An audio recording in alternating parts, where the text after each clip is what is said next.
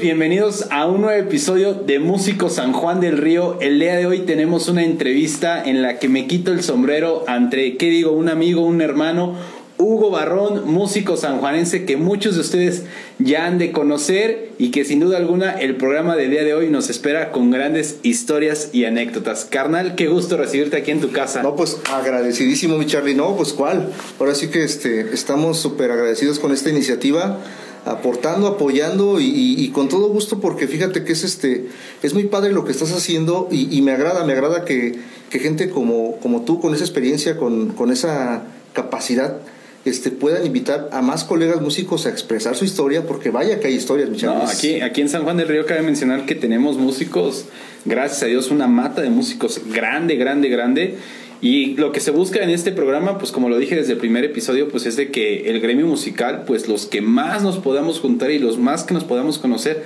le va a beneficiar mucho a la escena musicalmente aquí en San Juan del Río, mi Hugo. Claro que sí, agradecido con la invitación y un saludo al, auditorio que está siguiéndonos por Facebook y las plataformas de mi gran carnal Charlie. No, hombre, pues mi Hugo, ahora sí vamos a entrar en, en sabor, en tema, a lo que venimos. Ok, claro que sí. mi Hugo, pues bueno, originariamente, ¿de dónde? San Juan del Río, orgullosamente sanjuanense. Excelente, puro, puro material de calidad aquí como debe de ser. Fíjate que sí, San Juan ha dado grandes talentos y, pues orgullosamente nos tocó nacer aquí, nos tocó nacer aquí. Fabuloso, mi estimado Hugo. Mi Hugo, pues ahora sí, me encantaría conocer, porque esto es algo que yo completamente desconozco, pues tus inicios en la música. ¿Cómo es tu primer acercamiento a este bello arte?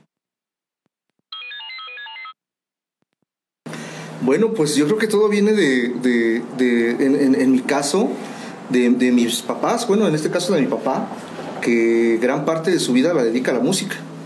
Mi papá es un gran saludo, es músico de su edad, desde los 20 años por ahí, empieza en la música junto con mis tíos, primos, y empiezan este, pues, a hacer sus primeros experimentos, a tal grado de, pues, que en sus tiempos organizan su, su grupo musical, que se llama Super Lobo, que es una gran escuela. Superlobo de San Juan del Río ha sido una gran escuela y de los grupos de la época maravillosa, de la XBI, de, de, épocas. Cuando todavía había apoyo a, lo Exactamente, a lo local y, y eran temporadas Incluso hay videos de, bailes pues, masivos, muy bonitos, que, simplemente se ponían a tocar aquí en Plaza Fundadores, Santo Domingo, las posadas que se hacían, no sé, un sinfín de historias. Y de ese proyecto mi papá es líder, se llama Super Lobo. Y les mando un gran saludo a todos los músicos que han pasado este, pues en esa, en este, en esta escuela. Yo le nombro escuela porque prácticamente mi papá al ser músico, pues este pues creces al lado de instrumentos, vaya, o sea, ves cómo está ensayando, te gusta jugar de chiquito a que estás tocando la guitarra, que estás cantando, desde ahí este, rodeado de cassettes, de ensayos, de música, de, de, amigos de él, de, compañeros de trabajo, de, sus presentaciones, dormir en el carro a altas horas de la noche ahí esperando a que termine de tocar, este, acompañarlo cuando estaba enfermo, en fin, la vida del músico, pues de, de mi papá, nos toca vivirla y es prácticamente de ahí donde viene la pues la cosquillita, yo creo.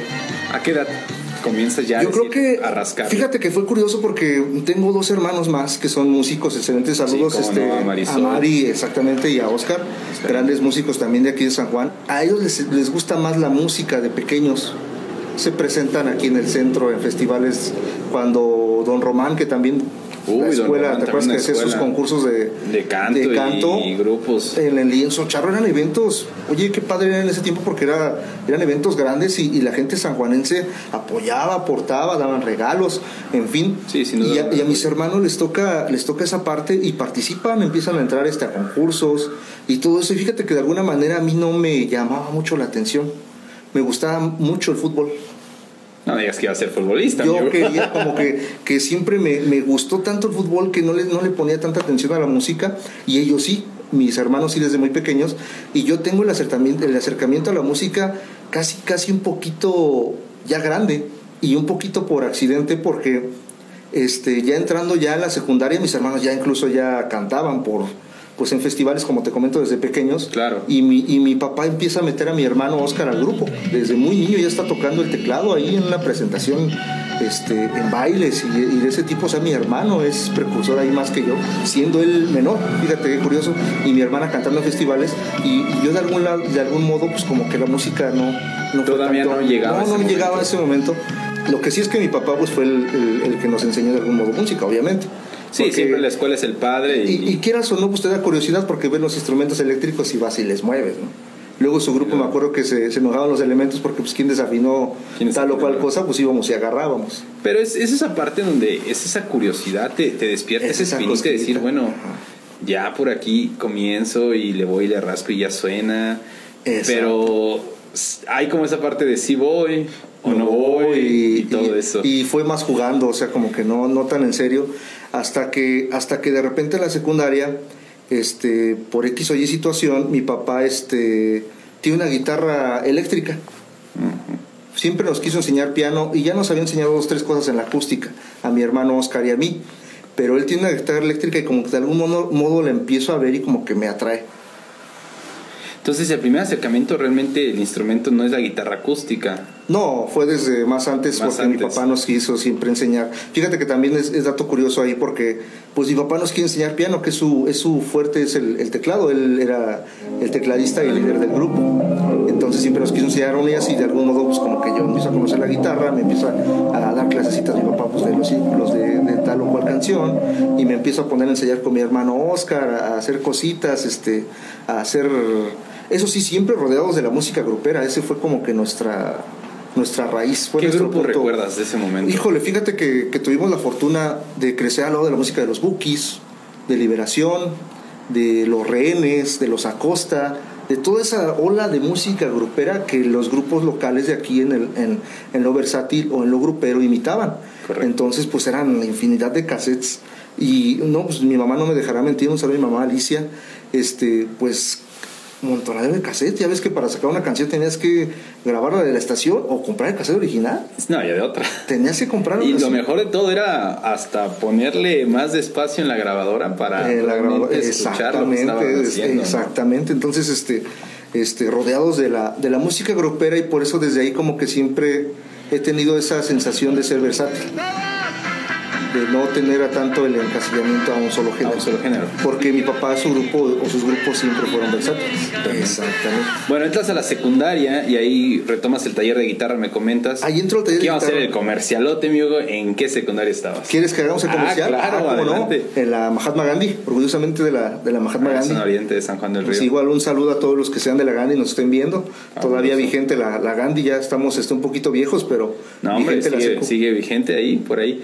Ahí comienzas en el taller de guitarra. Ahí comienzo de taller de guitarra y fíjate que dato curioso también ahí, este, empiezo a tener un detalle con el maestro, porque soy zurdo. Y al ser zurdo, el maestro me dice, ¿sabes qué? Pues es que no debes de tocar la guitarra así. Como que antes era mucho... De hecho, hubo un tiempo que los zurdos eran hasta como penados, hace mucho tiempo. Sí, no, y que eras zurdo y eres un pecado. Eh, fíjate que, y a mi papá le tocó hasta ese tiempo, de, de, que hasta casi era pecado ser zurdo, porque pues mi papá fue zurdo. Y entonces, este, ya volviendo a lo de la escuela, este, llego con mi guitarra volteada con las cuerdas al revés y le digo al maestro, bueno, pues adelante, vamos a... A darle. Y empieza a ver y se espanta, dice, ¿cómo, cómo al revés? Yo no te puedo, o sea, se, qué curioso que, que, un maestro pues te diga eso porque pues sí, debe de alentarte. No. Tú eres maestro. No, no sin duda alguna tienes que, tienes que acoplarte porque yo tengo alumnos zurdos también. No, Entonces es, es, padrísimo porque para mí fue la primera vez pues, voltear la batería y dije, bueno, experimentar y aprendes y bueno, y lo vas. Educativamente lo vas es enriquecedor, ya ves que hasta nos recomiendan usar los dos hemisferios. ¿no? Exactamente. Pero pues en ese tiempo pues era más cerrado todo, pues ya ves que ahorita pues ya es más abierto uno, sí, ya no, piensa no hay distinto. problemas. Pero en ese tiempo, este, pues mi maestro me sorprendió porque me dijo, ¿sabes qué? Pues no te debo de, no te puedo enseñar. Y yo me quedé, ah, pero pues cómo, pues me gusta la música, pues agarra la guitarra bien. Y me la intentaba poner al revés y no, no, no me acomodaba y no me acomodaba. Y llegué con mi papá y le digo, oiga, ¿qué, qué, qué cree que tengo ese problema? Y dice, no, pues es que pues eres zurdo, pues no, no hay, es tu no naturaleza, otra, ¿no? Pues no va a haber no de otra. otra. Pues fíjate que, que, que, fue uno de mis primeros retos en, en la música y, y, logro convencer al maestro de que me dé clases. Y fíjate, del principio que no me aceptaba, pues acabo siendo parte de los solistas del, del coro de, wow. de la Gandhi.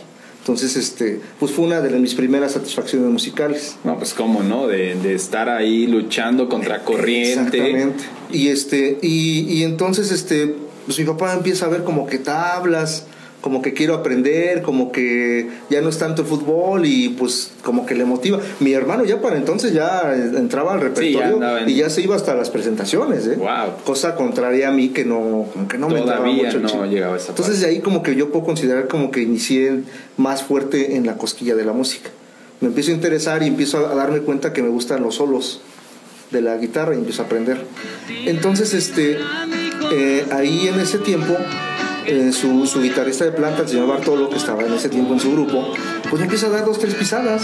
Ah, pues ya le pongo este, cuerdas a la guitarra y ya me voy a, a sus presentaciones a. Pero playback, sin cable ni nada, y nada más estar este, haciendo el cuento. Pero fíjate que fueron unas tablas muy bonitas porque te enseñas a pisar un escenario. Que eso es una parte uh, es importantísima. Muy, muy fuerte. Y ahí también este, viene un punto muy fuerte en mi vida porque Ahí es cuando un señor en, en, en, un bar, fíjate lo que hace una historia de una persona que te dice una observación. Este, en un bar, yo haciendo playback, había bien poquita gente.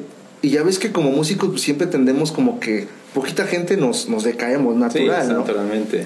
Y entonces este, este señor, fíjate cómo, cómo se me quedó grabado hasta la fecha su mensaje, que me dice, haya o no haya gente, siempre debes de sonreír siempre debes de tener la capacidad de entretener y de darle tu mejor espectáculo, aún así haya una sola persona. Exacto. Me dijo esas frases y hasta la fecha, créeme que las tengo grabadas en cada presentación y por eso siempre trato de hacer algo distinto en, no, en, en, en, el escenario porque me, me quedé atrapado en esa frase, o sea, como que siempre dije, si es una sola persona la que está viéndote, pues debes de darle y brindarle tu mejor como canción, ¿no? Que, que, eso voy a hacer aquí, te voy a interpretar, mi estimado, uh -huh. que en verdad eso es sumamente importante. Es, y, y, complicadísimo, Charlie. Bastante. Pero aquí voy a hacer, te voy a decir realmente, para los que no han tenido la oportunidad de ver a mi estimado Hugo Barrón en acción, la verdad, los invito a seguir en sus proyectos, que más adelante vamos a hablar de claro. ellos. Pero en verdad es un agasajo verte, carnal. En verdad, tocar no, contigo es, es, algo padrísimo, es algo realmente enriquecedor. La energía que transmites es realmente única. En serio, o sea, te ven en el escenario y decimos, él es Hugo Barro. o sea, es, es el sello pues, incomparable de, de, tu persona. No, ¿no? te agradezco. Y que bueno, saber esta parte que viene desde esta persona sí, sí, que te hizo la, la, observación, que de quien menos esperamos es de quien más aprendemos en ese momento. Es ¿eh? que, o sea, te digo, fíjate, y, y no sé ni quién sea y era un cliente del bar que estaba ahí viéndonos y me dijo, no seas apático, o sea, ¿por qué estás tocando así? Y fíjate que yo ni el cable tenía conectado y desde ahí me quedó claro pues que debes de hacer un show, o sea, de brindar un espectáculo para la persona que te está y, de, y del respeto. Porque imagínate, te están hasta pagando para poder hacer eso. Entonces de ahí tengo yo, tengo grabadísimo eso y siempre, por eso siempre, aunque haya una sola persona o dos, siempre donde estoy, quiero yo darle pues mejor solo o tratar de aventar mi guitarra o de hacer algo que lo trate de entretener porque pues es una parte del respeto al escenario.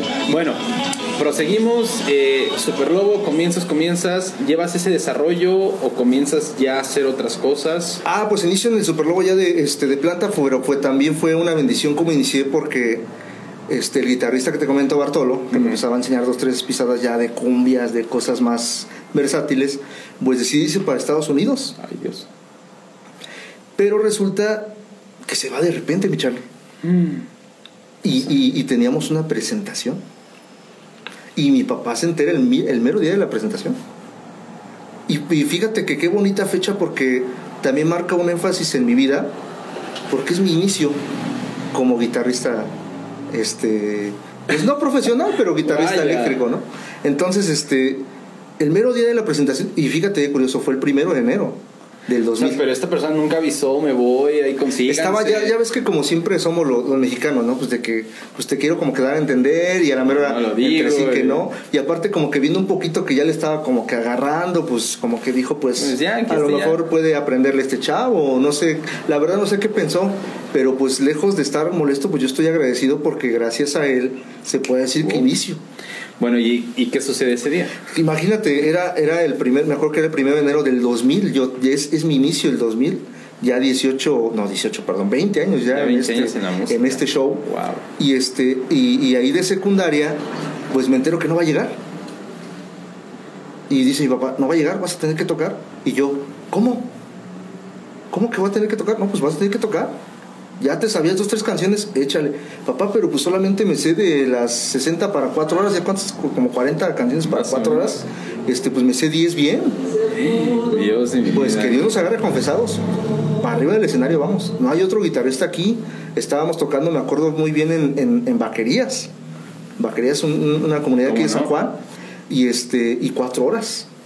Pues, pues Charlie, yo creo que ha sido mi peor tocada porque no le atiné a ningún tono, yo creo, de la emoción, del, del nervio, del, del, del, del, del momento de lo que estaba ocurriendo, de que no lo podía creer, pero también la más maravillosa porque es el parteaguas y aparte me, me, me dio tanta emoción el estar a cargo yo de solamente la guitarra que fue cuando de verdad sentí que podía ser músico. No sé si me Wow. explica. Y mi papá pues estaba emocionadísimo porque a lo mejor no le tenía ningún tono, pero pues ya, Ya se- le demostré ahí. que aunque sea podía hacerle al cuento. Entonces fue, fue una fecha muy maravillosa y pues yo siempre lo digo una bendición y un reto. Porque a los cuatro días teníamos una presentación en TV. A los cuatro días teníamos que Entonces presentarnos. a meterle al estudio. Y déjate, de- y déjate del estudio de repertorio, teníamos que presentarnos en vivo. Hoy en día los programas son playbacks y, y- y, pues te avientas un playback. Sin problema. Pero ayer en vivo. Imagínate, programa de televisión en Querétaro. Este, TVQ, que es la zona Bajío. En ese tiempo se llamaba TVQ. La hora feliz se llama el programa. Pues, creo que tocábamos como por el 8 de enero o algo así. En ocho días tenía que estar pues preparado mentalmente para presentarme En en TV. televisión. Y luego, y luego en ese tiempo la, la música grupera pues era mucho de guitarra. Imagínate el nervio de un chavito de secundaria, medio aprendido, este, hecho al vapor Y ya en los y ya fregadazos. en los fregadazos totales. Y te digo, para mí son bendiciones porque pues es lo que te va a curtir, ¿no? Entonces me presento, yo estaba, estaba casi llorando, mi chaco, o sea, estaba así de que, no, y la Dios. cámara aquí, puestos aquí, y, la, y ya el programa al aire, y es que es programa de que, era programa de al aire de al momento cero edición y que dame chance de repetir, ya ves que hoy en día también pueden repetir, etc. Sí, sin duda. Hoy en día está más maquillada la cosa, pero en ese tiempo, No, qué padre, qué padre que desde pequeño incursionaste en este momento de, de la música y verte ahí tocando, la verdad que sí es un, un escenario completamente diferente de lo que vemos antes Ah, y ahora, claro. como, como todo debido a que las primeras presentaciones pues hasta yo las viví que era un miedo terrible y ibas por donde querías, pero es padre. es padre y, y te digo que no- lo nombro bendición porque siempre este, son oportunidades que se te van presentando y, y- y- y, este, y te tocan. O sea, a veces si dices, pues son quieras o no retos y dices, pues los voy a tomar, este, me están saliendo ahorita y, y pues adelante, ¿no? Pero esta, esta parte es, es algo muy curioso, porque aquí sí puedo decir que son las bendiciones que nos da la vida de poder pisar estas, estos escenarios, vivir esas experiencias, y eso es padrísimo. En ese momento, pues es Super Lobo, Exactamente. Super Lobo todo este proceso, pero ¿qué viene después para ti? Ok, Superlobo este, es una gran fase de mi vida porque es la escuela y el inicio y también viene otra gran experiencia. De inmediato nos toca grabar el Wow. tercer cassette de Superlobo. Pues imagínate tener ya esa tabla también a esa edad, pues es otra bendición más. Y a los pocos meses nos meten a la cabina de grabación, mi Charlie, fue una experiencia, en San Luis Potosí nos tocó ir a grabar. Wow. y este y estamos hablando de una cabina pues profesional. Y es el primer roce que tengo con las cabinas de grabación y es donde me doy cuenta también del mundo tan impresionante que hay. Y entonces esa edad es un pues, es un fregadazo. O sea es prácticamente algo que no te esperas y otra bendición más porque grabamos el cassette del Superlobo y es el cambio generacional del Superlobo en su última etapa porque pues, los papás que están formados este, en el Superlobo se empiezan a tener el cambio generacional Sí, a empiezan a entrar los hijos, mis primos y empieza a entrar el cambio generacional en ese tercer cassette de Superlobo que tenemos la oportunidad y la bendición de grabar en San Luis Potosí. La verdad que una en la vida comenzar así, la verdad que es, es Sí, maravilloso. es, es por eso que siempre tenemos esa bendición y gracias a mi papá este Celes que, que siempre siempre tuvo esa esa cabalidad y mis tíos también pues de, de atreverse a grabar porque ya ves que es difícil. O sea, muchos proyectos se acaban sin haber grabado Sin haber y eran buenísimos. Y ahora sí, platícame. eh, llega un momento en tu etapa de tu vida de, pues, querer, querer asomarte por otros lados, Sí, fíjate, aires. Claro, claro que sí, y tiene mucho que ver el cambio generacional de música. Porque entra el periodo de los 90s, 2000 no más bien de los 2000 en adelante, 2000 hacia el 2010, que empieza el duranguense. Uh. Y ya ves que esa corriente duranguense avasalló, o sea, prácticamente... Llegó a romperla. Llegó a romperla y, e incluso un cambio generacional en la música. Y sabes qué, pues ahora empezará. Pero también agradezco esa etapa porque es lo que me hace atrever a voltear a ver géneros. Yo me quiero refugiar en mi guitarra y un poquito en conjunto con mi hermano Oscar y mi primo Juan Carlos, que también entró en la batería, hijo de mi tío Juan, al cual le mando un gran saludo a los dos. Y formamos una mini bandita de rock los tres que se llama La Izquierda. En ese tiempo se llamó La Izquierda. Que pues por los dos que éramos zurdos. Mi hermano también es zurdo. Le mando un saludo a Oscar. ¿Cómo no? también zurdo, un gran talento, y este, y él canta, ya ves que mi hermano pues tiene esa, es un talentazo mi carnal, y este, y entonces él se hace cargo de la voz, yo de la guitarra, y mi primo Charlie de, de la batería, es cuando empieza un poquito aquí en San Juan el auge de las bandas en los bares. Ese es un movimiento muy importante porque cabe mencionar que, que, en ese momento, a diferencia de lo que vimos hoy en día, la música en los bares era, como lo decimos, era un trabajo súper respetado en donde a la banda le daban la planta por un gran tiempo. Eran contratos, Charlie. O sea, era muy bonito porque también gracias a eso nosotros empezamos a conocer que podemos ganar un sueldo por nuestra parte o un extra. Y pues nos involucramos con el bar también y empezamos a firmamos un contratito de tres meses, me acuerdo.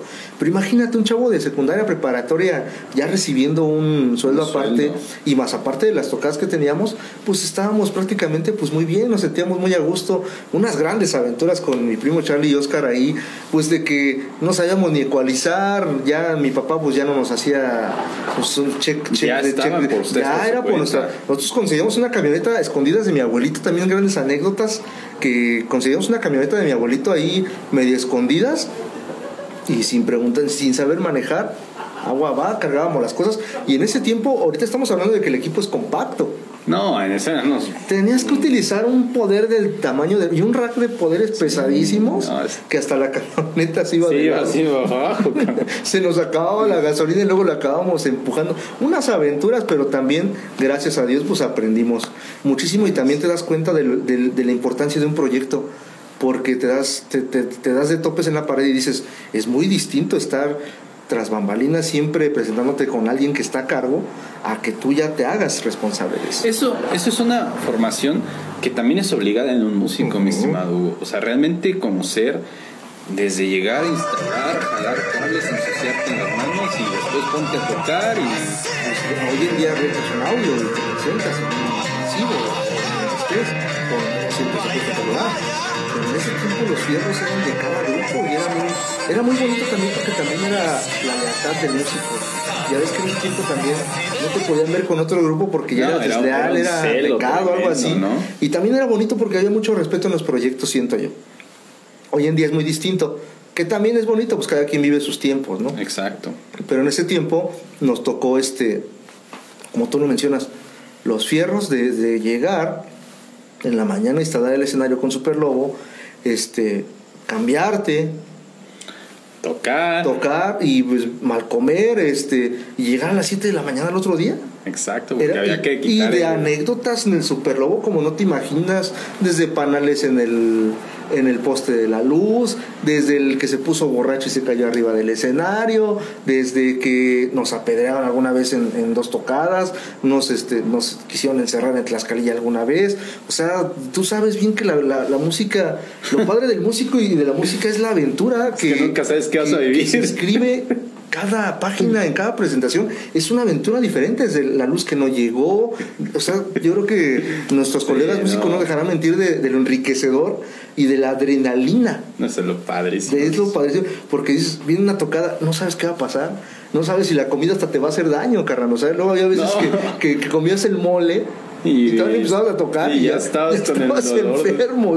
y, y ya pasando al otro, al otro tema de la izquierda, pues es donde me empiezo a dar cuenta que pues que me gusta, me apasiona mucho la guitarra y que en el rock pues tiene unas vertientes inalcanzables. No, o sea, empiezas a conocer obligado. Roses, ACDC, este, es- Steve Bay, o músicos súper elaborados, Satriani, Exacto. que dices, o sea, es increíble para dónde te jala la guitarra. Y es donde empiezo yo a, a jalarme un poquito más al género del rock. Y empiezo ya a practicar un poquito ya más por mi cuenta. Me empieza a gustar más.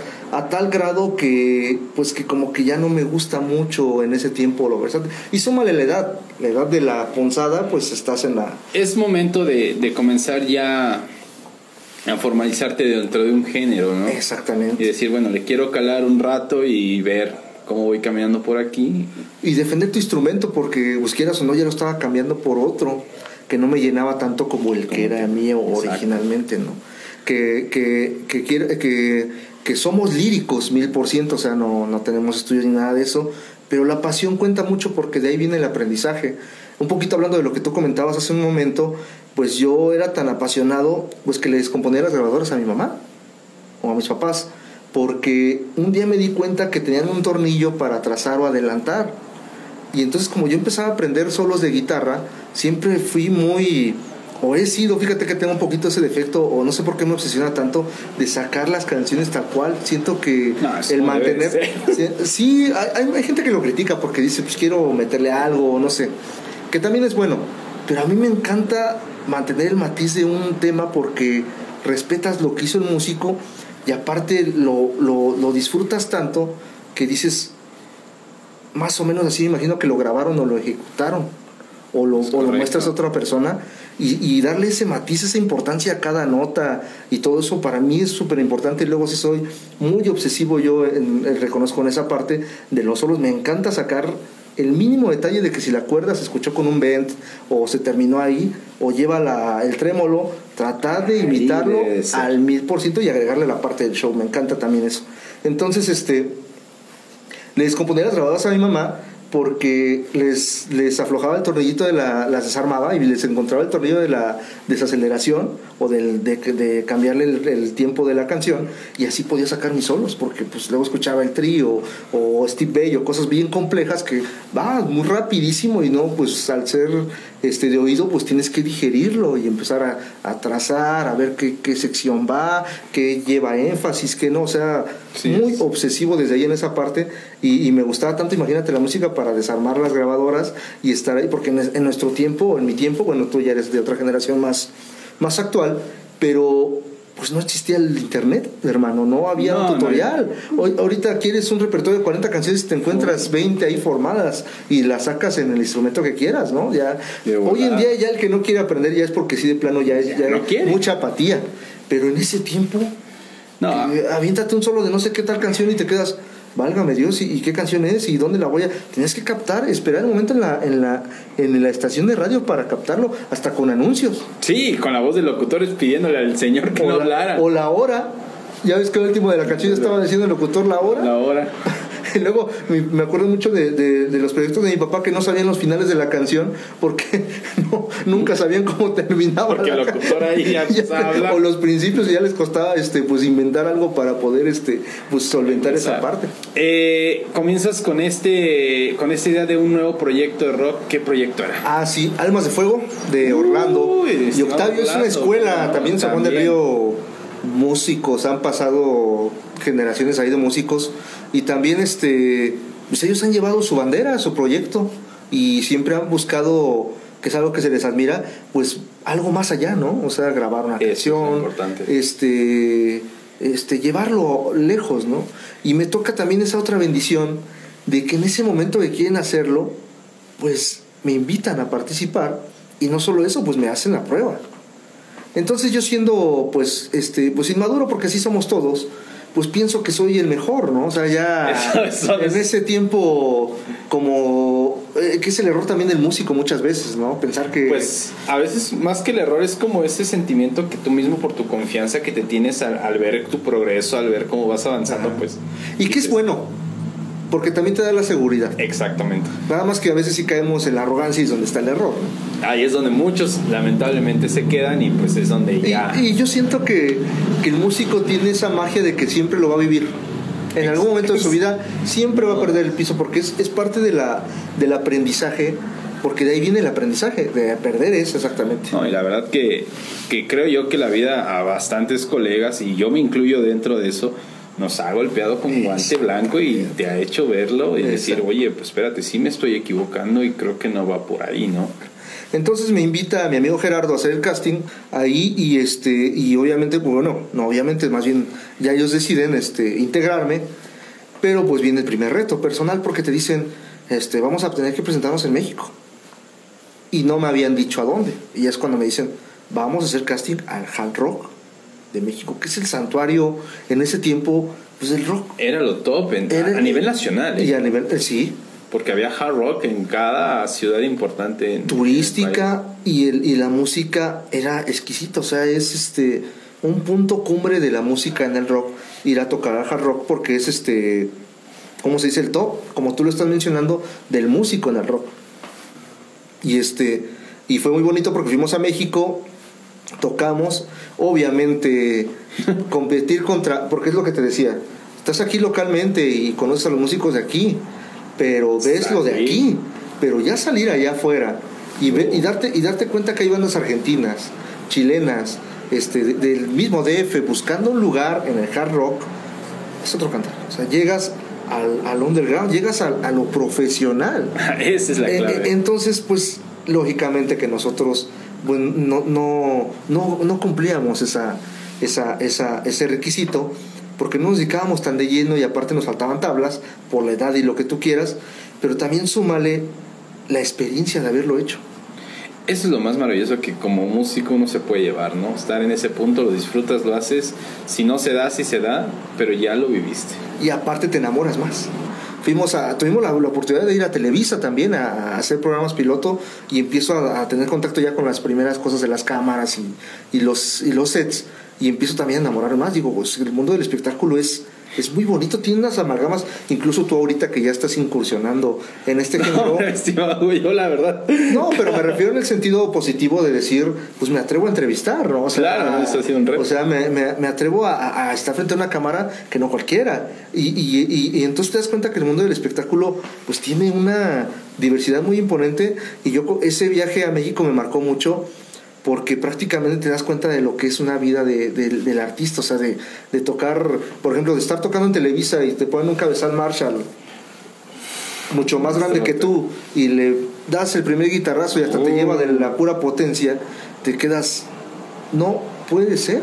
Oye, pero aquí quiero hacer un pequeño paréntesis porque aquí cabe mencionar que conoces a un personaje que actualmente es... Ah, sí, fíjate que, que, que igual este Orlando y Octavio en esa aventura con Gerardo allá en Yafed en México, bueno, estuvo a conocer a Daniel Javif.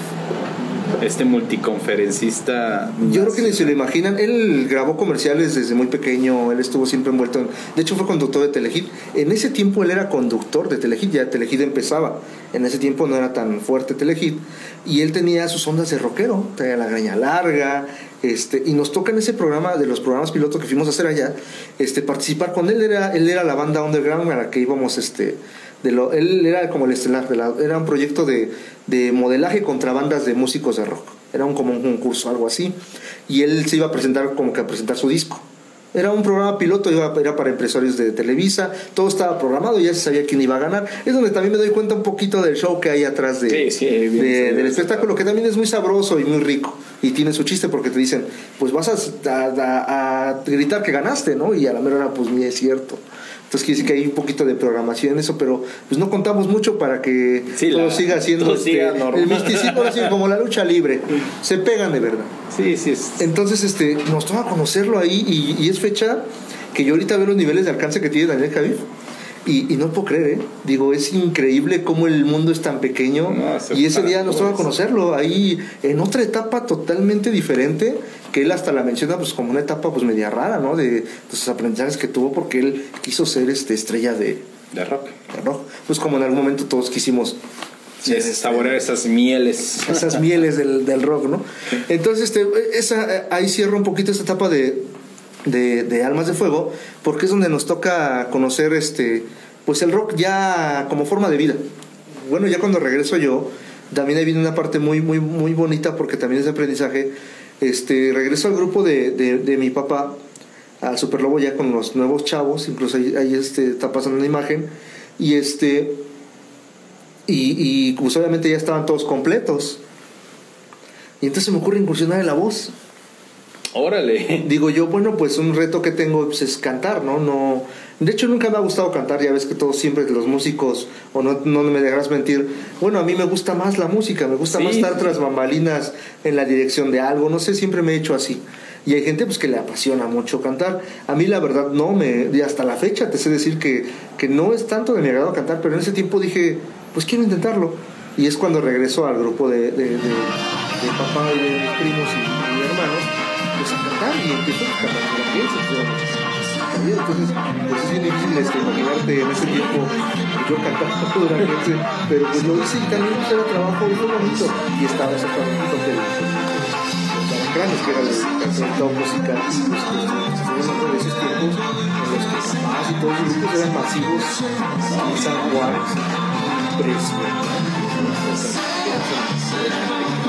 impresionante Ok, entonces te comentaba que revisaba al grupo de cantando. Ah, y mi primo Juan Carlos este, se sale de la agrupación, le da más énfasis ahí a su trabajo y entonces queda disponible el puesto del baterista. Pues decido aventarme el reto, no sé, también una locura que se me ocurre Órale. sin saber absolutamente nada de Ahora batería. entiendo por qué el video que compartiste. Eh, también compartí, igual lo comparto también a ver si pasamos un pedacito aquí donde estoy tocando duranguense que era el género que, que predominaba en la batería igual bien loco un poquito de fusión con el rock este no sé era este era un poquito loco pero siempre me ha gustado igual le agarré mucho respeto a ese instrumento porque pues como todos sientes una pasión y, y yo he sentido mucho esa, esa conexión. Nunca lo hice como la guitarra, igual nunca lo hice tampoco bien ni la guitarra ni la batería, pero la pasión siempre, eso sí, nunca... Eso de- nunca se va a perder. Eso nunca se va a perder porque es lo que te decía, o sea, arriba del escenario, preséntalo, o sea, dalo, de, aviéntalo, arrójalo, pero hazlo con pasión, o sea, porque yo siempre lo he dicho, hasta se va a escuchar medio fuerte, pues si la, ah, no, bueno, no voy a decir la frase, pero pues si la vas a regar, régala bien, ¿no? Si la vas a cagar, cágala Hijo, como debe no de quería ser, decirlo, pero madre. así es, porque ya estás ahí, o sea, No te la sabes, lánzalo como venga, porque no, no eh, eh, va a ser peor si lo lanzas a medias. Exacto. O sea, va a ser más feo que lo digas inseguro. No, Va, y aviéntate. llégalo bien. Y, a- y así fue como me lancé como baterista este, eh, ahí con el proyecto de, de, de Superlobo musical. Imagínate a dónde llegó el proyecto de Superlobo, que gracias a Dios también fue muy bendecido, que teníamos hasta un camión. Órale. Teníamos un camión y me pasaba hasta con compañeros y colegas, te vi en tal lugar, no manches, con tu sombrero duranguense. Sí, pues era yo, nos tomábamos nuestra foto duranguense y mi papá iba y la imprimía y ya le pegábamos el, Como de el ser, logo de, de- de- de- del grupo a- a- al camión. Pues en resumen, esa, esa es la parte, la parte más fuerte de la música en mi etapa como formativa. Eh, ya se acaba la etapa del Super Lobo y yo, pues, quieras o no, pues ten- sigo teniendo la espinita del rock y conozco a, a- a- los Mecalco, me hablan y me dicen que me integre a su proyecto de rock que está iniciando y es donde empiezo otra vez como que a regresar a la cosquillita del rock cu- curiosamente con ellos. De hecho siempre se lo comento a Pablo, le digo, oye pues tú, tú eres un poquito el culpable a que yo regrese a, a retomar mi, mi guitarra eléctrica porque pues ya en lo duranense pues estaba bien clavada en la batería. Entonces con los Mecalco formamos una banda de rock que se llama Revuelta y ahí estuvimos también haciendo nuestros pininos y cositas ahí. Un gran saludo ahí a Christopher, a, No, hombre, a todos los mecánicos que a todos los también que ya también ya tienen este su, Su historia musical. ellos este, han hecho varios también varios proyectos. Y forman parte también de esa historia porque este eh, pues me confían muchas cosas me, me, me hacen dirigirlos me entonces empiezo a experimentar ya con músicos reales lo que es la dirección. Entonces este eh, ya eh, eh, dejamos el proyecto con los Mecalco igual, ya ellos también toman su corriente y se empiezan a hacer versátiles, fíjate curioso, y es cuando invitan a mis hermanos también a, participar en, en dos, tres proyectos y yo todavía los sigo apoyando ahí, orientando y ayudándoles en lo que puedo. Este, ya nos salimos de ahí o yo me salgo de ahí y decido formar este pues un proyecto de pop rock con mis hermanos y es cuando pues yo ya conocí a Mayito Sandoval al cual le mando un gran saludo a la familia Sandoval y entonces este fue cuando me decido con Mayito a hacer nuestro proyecto. Se nos ocurre oye pues curiosamente mi hermano toca el bajo me dice Mayito Toñito Sandoval que está en la elegancia un gran saludo. Bueno, el gran Toñito, este, toca el bajo y, y, y él la batería, Y es curiosamente el ensamble que nos falta a los tres hermanos, porque mi hermano toca el piano y es vocalista, y mi hermana vocalista, y yo guitarrista. Entonces, como que se dio.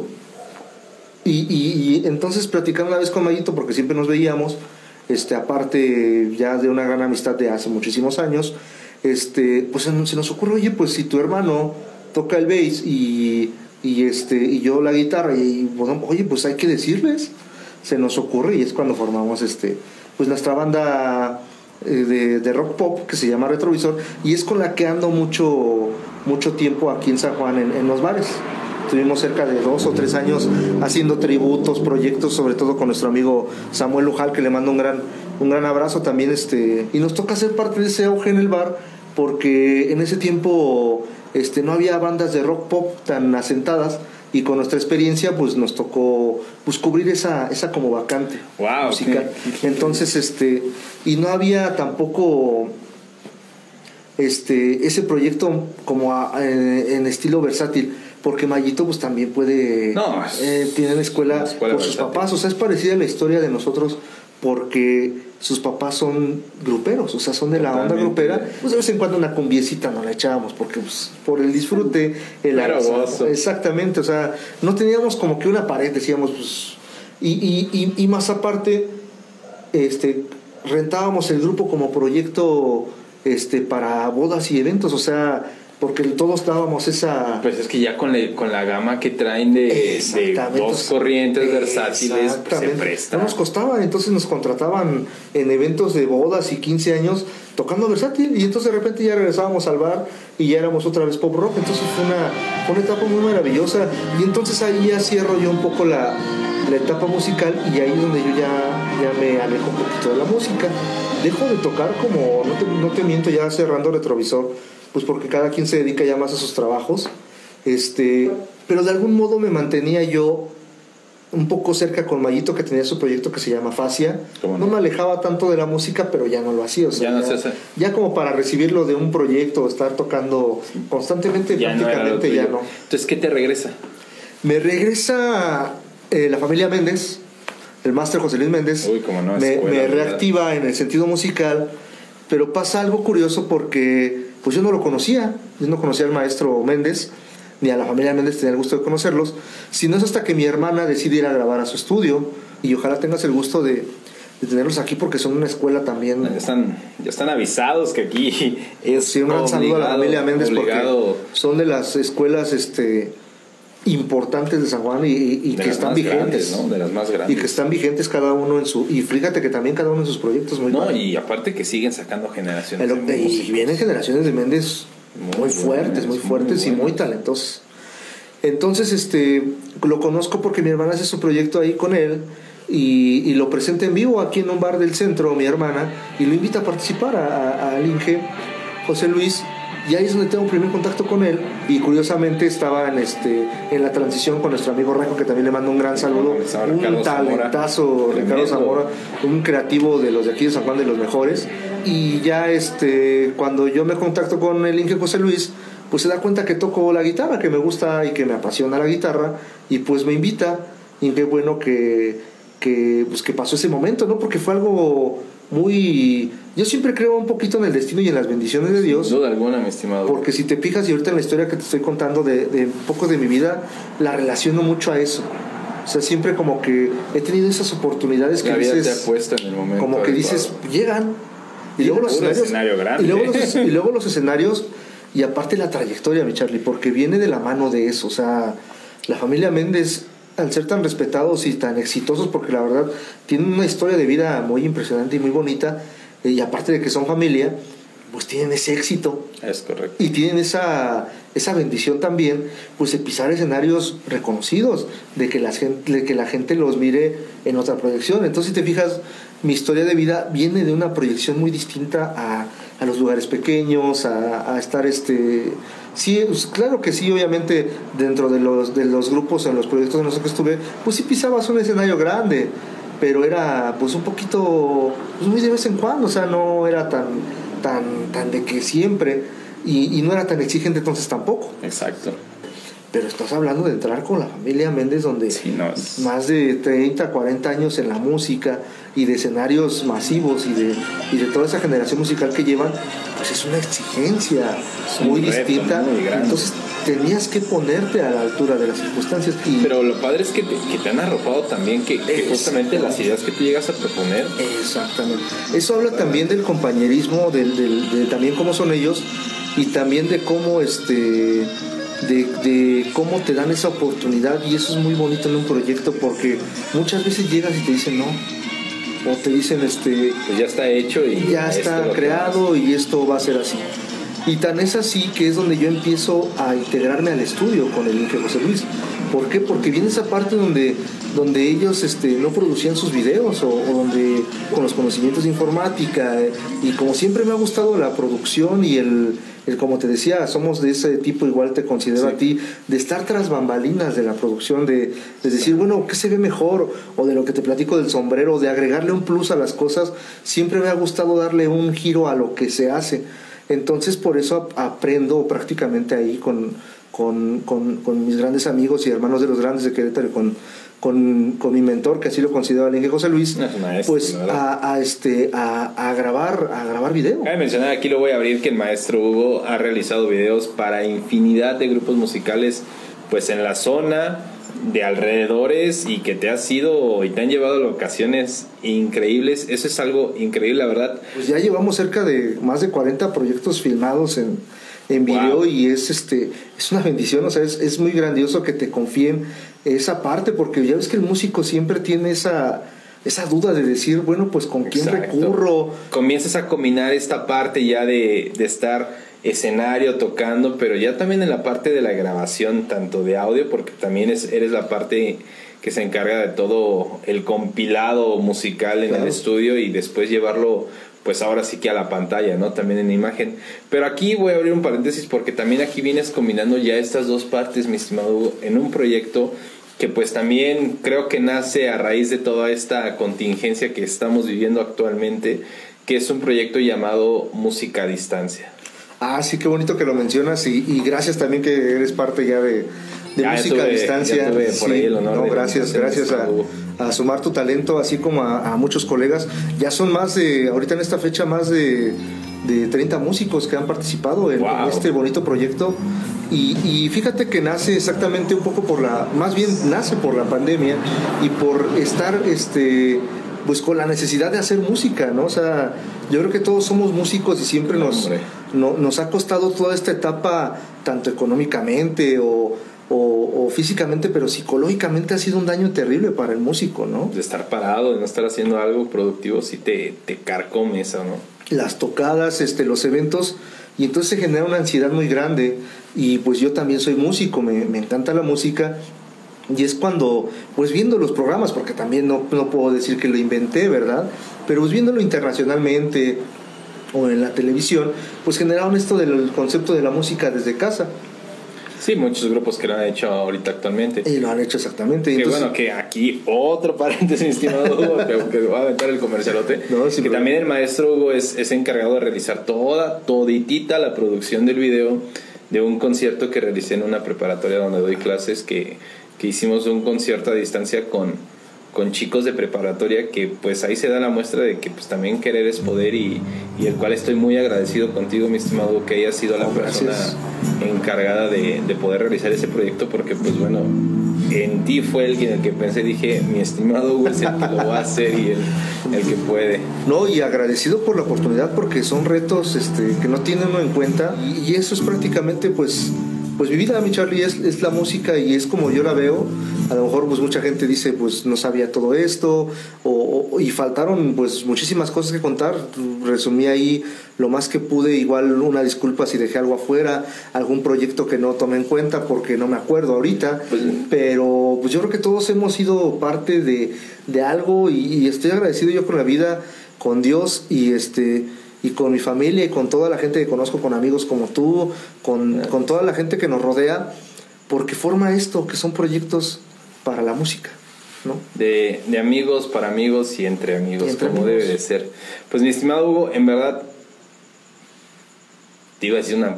Pero sí lo voy a decir, qué pinche gusto, cabrón, tenerte aquí conmigo. La verdad que, que siempre es algo gozador porque la gente, pues, cabe mencionar que veo una parte de la entrevista, pero tú y yo platicamos y platicamos y pues, tenemos tema por, por de hecho, ya son como tres sesiones, pero padrísimo todo. Es algo tan gozador. Mi estimado Hugo, ya, ya para irnos, eh, ¿en qué redes sociales te podemos encontrar? Eh, pues, si nos puedes decir, ya todos los logos van a aparecer por aquí abajo para que los puedan buscar. Claro que sí, nos pueden encontrar este, el proyecto personal que traigo en Música a Distancia.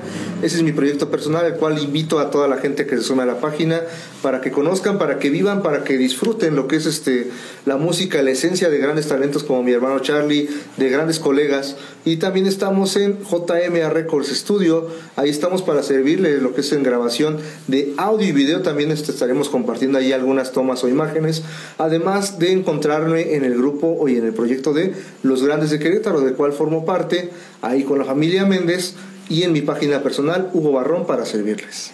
No, mi estimado Hugo, es es maravilloso todo el currículo que tienes acá, tan, tan enorme y de gran peso que tienes, la trayectoria que tienes. En verdad, ha sido un honor para mí poderte conocer muchísimo más de todo lo, que viene, de todo lo que representas y hacia dónde vas.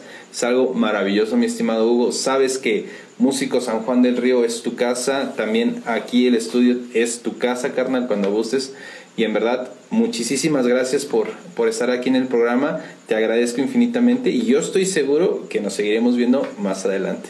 Claro que sí, mi Charlie. Agradecido con la invitación de mi hermano Charlie por estar en su gran proyecto de Músico San Juan. Apóyenlo también, muy recomendable, mm, súper recomendable el contenido que estamos viendo aquí porque es la vida de nosotros como músicos y también el compartir con una gran personalidad como es mi Charlie, que tengo el gusto de conocerlo y ser amigo de él, es grandioso. Te agradezco mucho, mi hermano. Viniendo de ti, gracias. Te agradezco por todo. Bueno, amigos, esto ha sido todo por el día de hoy aquí en Músico San Juan del Río. Nos veremos la próxima semana con una nueva entrevista. Hasta luego.